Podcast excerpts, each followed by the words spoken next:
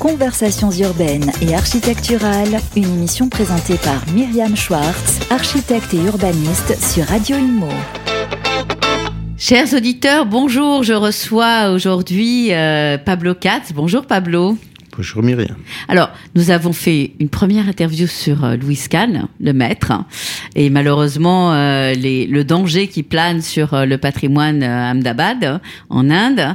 Nous avons fait une deuxième interview. Tout ça, les auditeurs peuvent évidemment tout écouter en podcast sur Radio Imo et télécharger l'appli sur le logement, la crise du logement. Et, malheureusement, on n'a pas eu le temps d'aborder la totalité du sujet parce qu'il est, est vaste et on, on reprendra le cours de la discussion sûrement une autre fois. Mais là, ce qui m'apporte aujourd'hui, c'est euh, bah, c'est ton actu, ton agence, ton actu, euh, ton travail. Alors, dans un contexte qui est pas simple pour, Mm. euh, pour les bâtiments et pour les architectes, euh, on a parlé du logement et c'est quand même un, un sujet qui nous préoccupe grandement. Je dois dire que mon activité se porte plutôt bien, euh, euh, on a traversé comme tous euh, Mm. une période de confinement qui a été un peu rude, mais j'ai la chance d'avoir des projets intéressants et il Un est peu vrai- emblématique quand même, hein Emblématique aussi. emblématique aussi, euh, oui. Je, je- je pense qu'après une, une carrière euh, volontaire euh, en essayant de, de développer une activité euh, un peu polymorphe, Mhm. polyfacétique, euh, avec beaucoup d'engagement personnel euh, pour essayer de produire de la qualité et, et également pour avoir une activité aussi diversifiée que possible. J'ai- Je trouve que ce qui est intéressant dans cette profession, c'est cette dimension euh, transversale euh, Mhm. qui nous permet d'aborder des, des- des sujets extrêmement variés. Euh, J'ai pu acquérir une expérience sur des projets urbains, sur du logement en accession, sur des logements sociaux, sur des logements très sociaux, sur des résidences thématiques, euh, sur du, euh, des équipements publics, euh, et donc sur du tertiaire, sur des l'activité économique. Alors les Et donc, derniers projets aujourd'hui qui sont un peu dans l'esprit des gens, c'est le conservatoire, hein, Alors j'ai livré, est quand même... voilà. j'ai livré un projet lauréat de la consultation Réinventer Paris. Mhm. sur les sites de l'ancien conservatoire du 13e arrondissement. Et donc là, on peut voir des images là, le- du, du montage de nuit qui sont quand même incroyables. c'est des Ouais. images très surprenantes. C'est vrai que c'est un projet très innovant à plusieurs titres.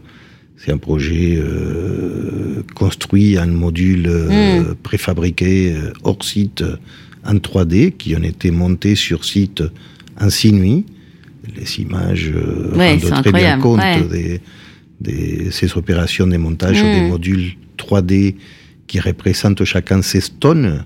Mais oui, on Et se rend pas compte d'ailleurs sur les images. Ça vaut le Mhm. coup d'aller voir sur place de toute façon. Et donc c'est un projet qui est très intéressant par ces, ces- ces systèmes constructifs qui est précurseur euh, sur les- les- la question de la fabrication hors site, qui est une des pistes des progrès aujourd'hui. euh, Et tu as l'impression que euh, lorsque tu as conçu ce projet, dès le début, tu avais ça en tête. C'est-à-dire, dès le début, tu t'es dit, de toute façon, le site, il est tellement contraint que quoi qu'il arrive, il faut faire du hors-site. Oui, et il nous fallait aussi trouver un système constructif extrêmement léger, Hmm. puisqu'on crée trois nouveaux étages ça. sur un bâtiment existant, Existant. qui Mm. comporte, lui, deux étages sur un sous-sol, Mhm. Et que la condition pour pouvoir atteindre un équilibre des bilans, sans surélever davantage euh, ce qu'on aurait pu faire, Mhm. mais on ne voulait pas, on aurait pu démolir et reconstruire, mais Oui, disons que notre pari, Ouais, ouais. c'était de conserver l'existant, de les restructurer et de les surélever. Et donc, on double les nombres des niveaux sans aucune reprise En sous-œuvre. Hmm. Et si on avait dû reprendre euh, Mm. l'existant en sous-œuvre, notre opération ne pouvait pas tenir. Ça veut dire que les planchers à l'époque, les planchers, les murs à l'époque étaient un peu entre guillemets surdimensionnés? Non, pour pouvoir, euh, non, était surdimensionné comme toutes les constructions des années 80. C'est ça. C'est-à-dire. Il y avait des petites marges, des, grands, des marges. Un petit peu, mais pas, pas, énormément. Et donc, il nous fallait construire euh, une extension très légère. Et donc, euh, nous avons privilégié les systèmes qui permettaient d'atteindre la plus grande légèreté. Hmm. Alors, il y a cette actu-là. Donc ça, là, il y a, cette logique constructive qui est très innovante. Euh, Donc ça veut dire que tu es devenu un maître du hors-site Exactement, je l'espère, je l'espère. Mais euh, c'est, je hmm. m'intéresse depuis longtemps euh, à l'exploration des progrès dans, la construction, on a réalisé des bâtiments en euh, hmm. euh, j'ai travaillé avec des structures métalliques, euh, et donc là, c'est la question du hors-site qui me semble être une question de grande actualité. Mais l'innovation dans ces projets, elle est aussi sur les programmes, puisqu'on superpose trois RP des trois types différents, hmm. et au-dessus, résidence pour étudiants, dont les typologies sont aussi innovantes, puisque c'est des triplex avec des colocations en triplex, et donc c'est des choses euh, qu'on n'a pas l'habitude de voir. Et puis d'un point de vue urbain, c'est également un projet mhm. innovant. Euh, L'innovation se décline euh, à, tous les niveaux et sur plusieurs thématiques. Mhm. Puis, euh, comme on vient de les voir, il y a une, un mix programmatique et c'est l'un des domaines dans lesquels on est hmm. très sollicité, c'est-à-dire que... Les bâtiments hybrides. Les bâtiments hybrides. Hmm. Les bâtiments hmm. hybrides, c'est quelque chose, c'est une voie qui, ah bah qui est relativement récente et qui a été ouverte par euh, un certain nombre des, des, des consultations autour de l'innovation et de la réinvention. Et nous, euh, du fait qu'on fait de l'urbanisme, du logement, des équipements, euh, des, des, des, des typologie diverses, et puis euh, du neuf, de la réhabilitation, de la restructuration, qu'on a de l'expérience sur différents types de systèmes constructifs, on est de plus en plus sollicité sur des sujets complexes, euh, avec des mix technico-constructifs, euh, programmatiques, etc. Et donc là, on est en train de travailler sur la restructuration lourde d'une tour IGH. c'est pour ça, c'est de cette actu-là que je parlais tout à, l'heure. À Cergy, hmm. qui est la tour la plus haute du Val d'Oise, euh, à Cergy Préfecture, qui a été construite par un architecte Renzo Moreau dans les hmm. années 70, qui est un bâtiment Très visible. Euh, remarquable. Hmm. C'est un, élément très symbolique euh, de, la, de la ville nouvelle des Cergy Pontoise et qui est un IGH. Hmm. Et donc, on est obligé, pour pouvoir euh, réaliser cette opération, de les déclasser, puisque euh, les coûts de fonctionnement d'un IGH euh, aujourd'hui sont extrêmement élevés. Et EDF et GDF, qui étaient les propriétaires, puis Angie, l'ayant désaffecté. Il a été, il est cédé euh, et ça sera transformé. Il sera transformé. Cette tour sera transformée en une résidence pour étudiants de 240 lits dans la tour. Et puis, euh, on a un socle très important avec plusieurs niveaux euh, mhm. qui comporte un sous-sol, un rez-de-chaussée sous dalle et trois étages sur dalle qui constituent ces socles. Et donc, on a quelques 5 à 6 000 mètres carrés de commerce euh, sous forme des. J'ai cru comprendre que tu avais mis quand même euh, très très très très longtemps à pouvoir euh, sortir ce projet. C'est un projet qui était très complexe, qui est très complexe, extrêmement complexe. Donc il y en a, là on a des commerces, on a un parking de 150 places, on a une école dans les programmes, euh, un bachelorat. Ah, on a mmh. des espaces de coworking, on a des bureaux, on a une résidence pour étudiants. Donc on a un, Et comment se fait le traitement urbain? Parce que je me souviens que cette tour, pour avoir visité autour, enfin et connaître un peu quand même euh, Sergi, c'était quand même un, une tour un peu ex nihilo quand même, avec euh, un socle qui existait, mais qui était quand même euh, médiocre et en tout cas pas vraiment euh, raccordé au reste du tissu urbain. Vous avez réussi à tricoter quelque chose? La tour, elle est raccordée au tissu urbain, mais c'est très complexe parce que c'est hmm. les cas de ces urbanismes sur, sur, dalle, hmm. avec tous les problématiques hmm, d'imbrication euh, entre les structures, les propriétés, euh, les découpages, les divisions en volume, euh, et puis les difficultés des, d'entretien, des maintenances, d'usage.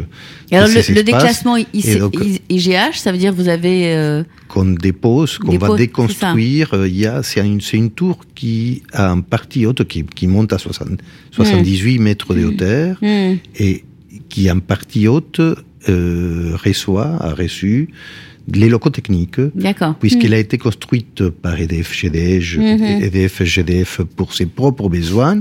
C'était des bureaux euh, hmm. euh, de, la, société d'État. Et c'était un peu une vitrine, un symbole d'avoir les, les chaufferies, les locaux techniques et la chaufferie, les grandes chaufferies, tout en haut de la tour. Et donc nous allons déconstruire des énormes volumes des mmh, bétons euh, à 78 mètres de hauteur et supprimer les trois étages supérieurs mmh. pour la déclasser et rester dans les euh, quelque chose de raisonnable. des 50 mmh. mètres euh, imposés par les, la réglementation incendie. Donc le permis de construire a été accordé. Nous avions, nous avions déposé, ça fait quelques années, un premier permis de construire qui avait euh, eu les, un avis favorable de la ville, de l'aglo et de tous les services, mais qui avait, malgré le fait que ça avait été accepté par les pompiers, ben, ils n'ont jamais fi, euh, donné leur avis, ils n'ont jamais signé l'arrêté. Ouais. Et hmm. parce qu'on conservait des volumes en béton au-dessus de la côte des 50 mètres mhm. qui étaient désaffectés, neutralisés, rendus inaccessibles. Et ils avaient été d'accord, mais in fine, ils nous demandent, ils nous exigent de, de, déconstruire. de déconstruire.